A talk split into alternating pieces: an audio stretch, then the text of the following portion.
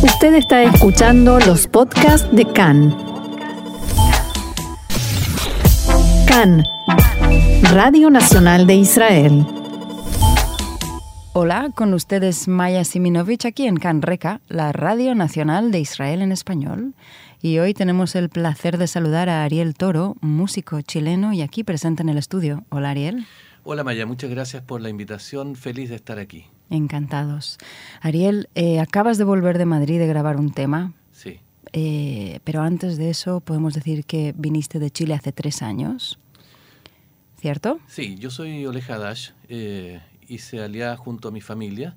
Y hace tres años que estoy acá en la ciudad de Beersheba. Eh, muy feliz, por cierto. Y cantas en hebreo. A ver, ¿por qué? Porque estamos prac- practicando lo que estudiaste en el Ulpan. Canto en hebreo porque yo siempre me propuse cuando ven- venía a Israel a, a hacer mi canción para un mercado israelí, no un mercado latino. Eh, yo en Chile eh, tenía dos actividades. y Yo soy diseñador eh, gráfico profesional, estudié en la Universidad del Paraíso en Chile. Entonces tenía dos trabajos. Uno en la comunidad sefaradí trabajaba como en marketing, hacía todo el marketing de la comunidad. Ujú. Y en la comunidad que nací era el tecladista y tocaba en todas las fiestas y, y todo eso. Paralelo a eso tenía un, un dúo con, junto a Esther Cohen y hacíamos el dúo, el dúo Esther y Ariel y cantábamos todo en hebreo. Las Ujú. canciones típicas israelí, Alcolele, Eretz Eretz, todo eso.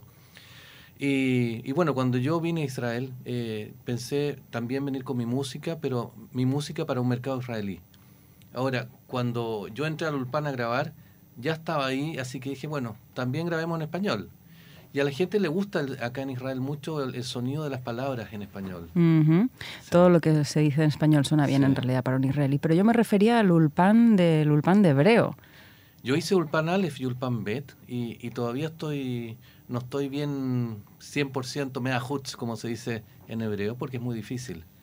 Si bien yo estudié en el colegio hebreo en Viña del Mar, en Chile, eh, y sa- llegué sabiendo leer y escribir bien, eh, la verdad que el idioma es muy difícil.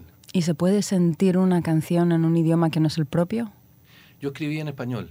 Las canciones mías están escritas en español y, y tuve tres y contraté acá tres traductores Ujú. para poder lograr lo que yo quería, porque no es Google Translator, no es Mm, mm. llegar y traducir, o sea, eh, incluso muchas canciones el, el título es distinto, porque no, no, no toma la idea de la canción.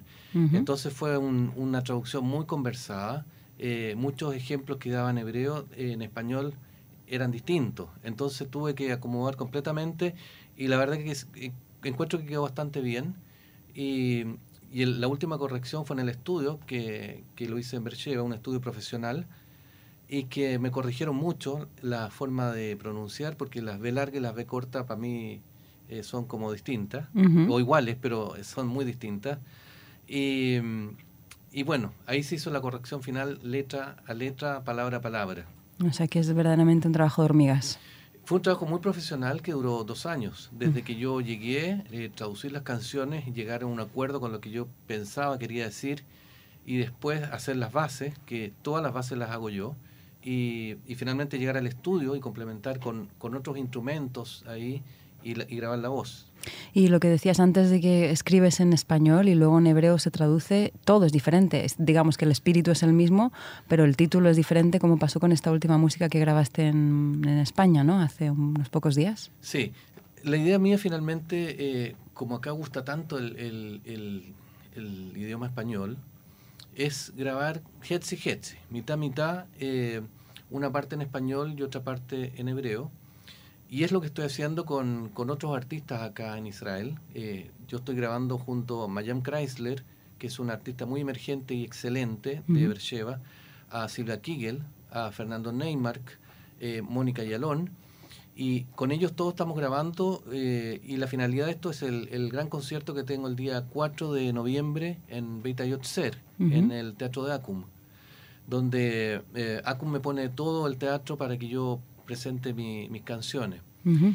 Y, y ya he realizado algunos videoclips donde se canta mitad en hebreo y mitad en español. La parte en Ujú. hebreo está subtitulada en español y viceversa. Sí, los he visto, muy Sí. lindos.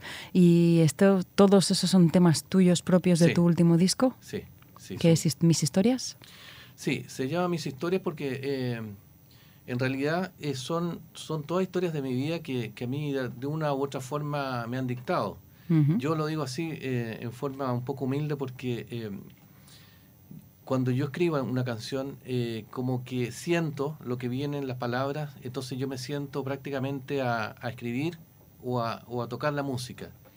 Eh, ya viene un poco hecho, no sé de dónde, de arriba, del lado, no sé dónde viene la música, pero ya viene. Como que tú eres un canal. Justamente. Y, mm, y, bueno, sin embargo, aunque sea canal, eh, son historias propias, son historias de mi vida donde yo empiezo, eh, hablo mucho del amor y las distintas etapas del amor, cuando uno recién conoce a una persona, cuando ya está la relación, cuando eh, uno está, nosotros en Chile decimos, está embalado con, con, con la persona. Como Y- buen latino, ¿no? Claro. Y finalmente el desamor, cuando ya el amor se acaba. Y Eh, eso es, dices, en la, en la columna vertebral de tu disco. Sí, sí, sí. Hay, hay un par de canciones que, que no tienen mucha relación, pero sí son parte también de mi vida. Y una canción que yo escribí que se llama Historia de Mañana, Ujú. eh, aunque puede ser un poco una contradicción hablar de una historia si es del pasado y mañana es Ujú. futuro, porque cuando yo la escribí esa canción, eh, hablé de un futuro, de cómo veía yo que iba mi vida, Ujú. y, y la verdad que ha sido calcado a cómo ha sido mi vida hasta ahora. Yo realmente no termino de sorprenderme de, de por qué la escribí así en ese momento y por qué se dio mi vida así finalmente. ¿Y qué dice esa profecía? Eh, si quieres te puedo cantar un poquito para, para poder entender. Era un joven como yo, que su música cayó, no por falta de emoción, sino por un gran amor. Ese amor que no podía ser por un problema de fe. Esa fe que no podía ser, no era la misma de él. Y sabía que no había tradición en este amor, solo un poquito por no ser como pensó.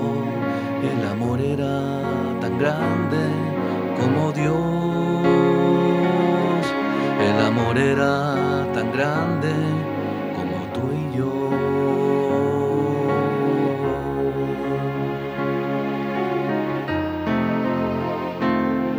Y los jóvenes se fueron ya y su vida hicieron cambiar. Sinagoga, iglesia ya no hay, solo un gran ideal. Son felices como nadie hoy, no hay ninguna prohibición. Ya no santos ni Shabbat serán su castigo de tradición. Y sabía que no había tradición en este amor, solo un poquito de pena por no ser como pensó. El amor era tan grande como Dios. El amor era tan grande como tú y yo.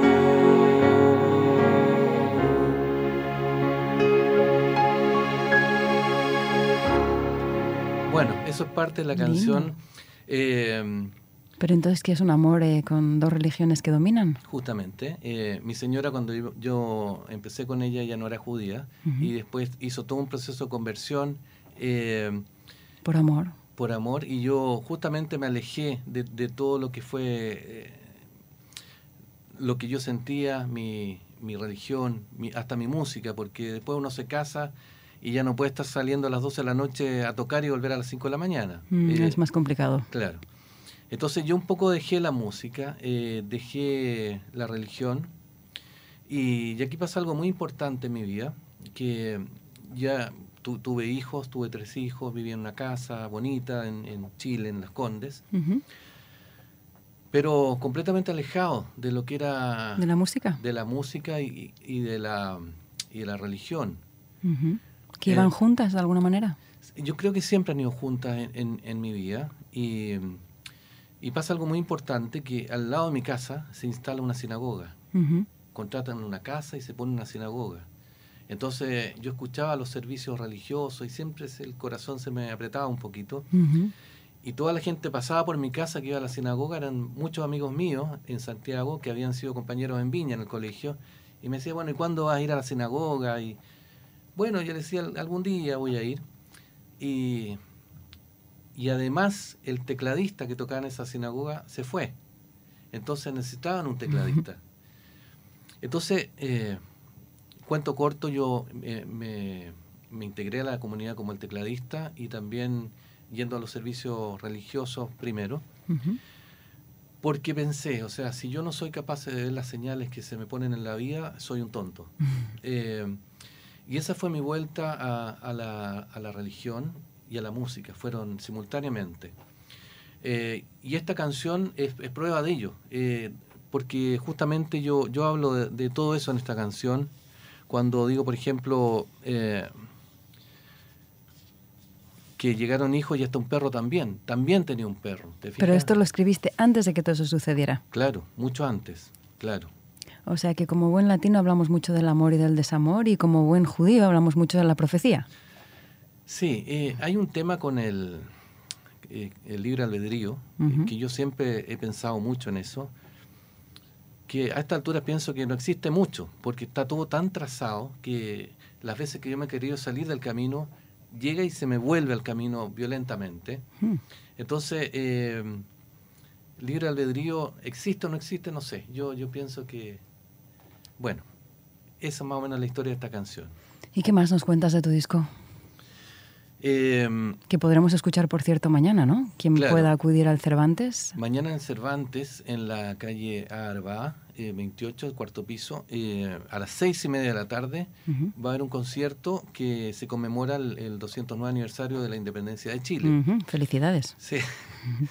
y bueno, eh, tuve yo la suerte de poder un poco hacer el homenaje a, a las fiestas patrias y yo un concierto grande, invito a los amigos míos, todos que me acompañan a todos y, vamos a cantar canciones latinoamericanas y canciones chilenas también. Eh, así que, y algunas de mis canciones, eh, yo que me gusta mucho, hay una, canción mía que, me gusta mucho y que me gustaría eh, cantar un poquitito ahora. Claro que sí, ¿es propicia también para el aniversario? no sé si tanto, pero es mía, de un autor chileno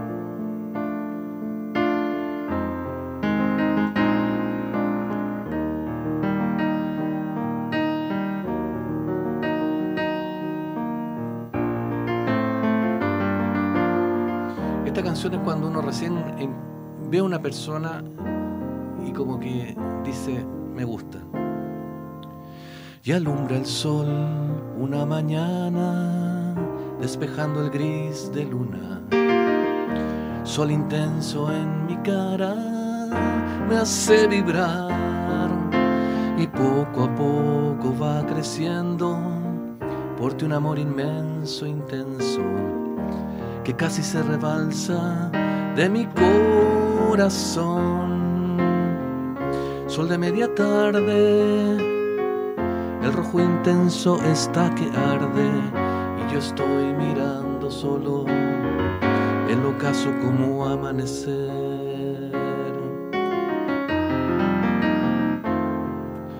Y esperaré toda la noche a que vuelva a amanecer nuevamente el sol intenso me haga vibrar. Y soñaré contigo sol y rezaré para que salgas hoy. Y no vuelvas nunca a ir lejos de mí. Sol de media tarde, el rojo intenso está que arde. Y yo estoy mirando solo el ocaso como amanecer. Sol de media luna, no puedo verte, la noche está oscura y yo estoy mirando solo el ocaso como amanecer.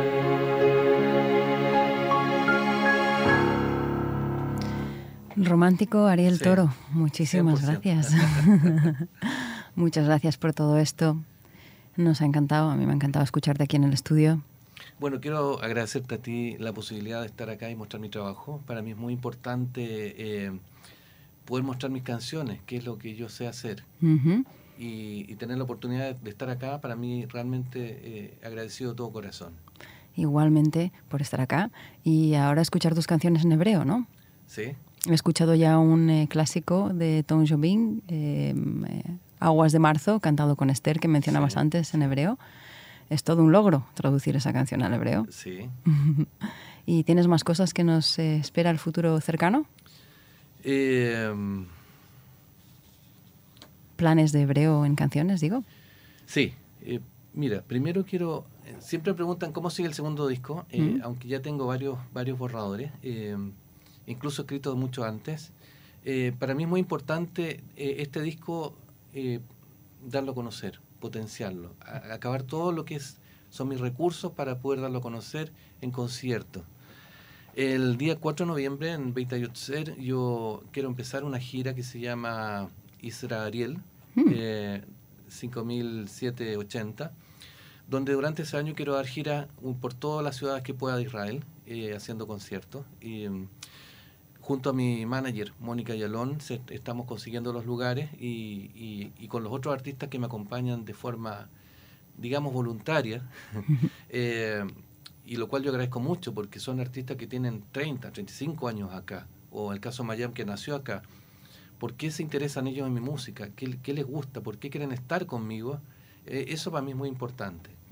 Entonces, eh, bueno, ahí yo quiero empezar la gira por todo Israel y, allá apunta mi música. Después vendrá el otro disco que te aseguro que también va a ser dictado desde arriba. Pues muchísima suerte en todas tus empresas. Muchas gracias. Hasta pronto. Igualmente, gracias. Y aquí seguimos en Canreca.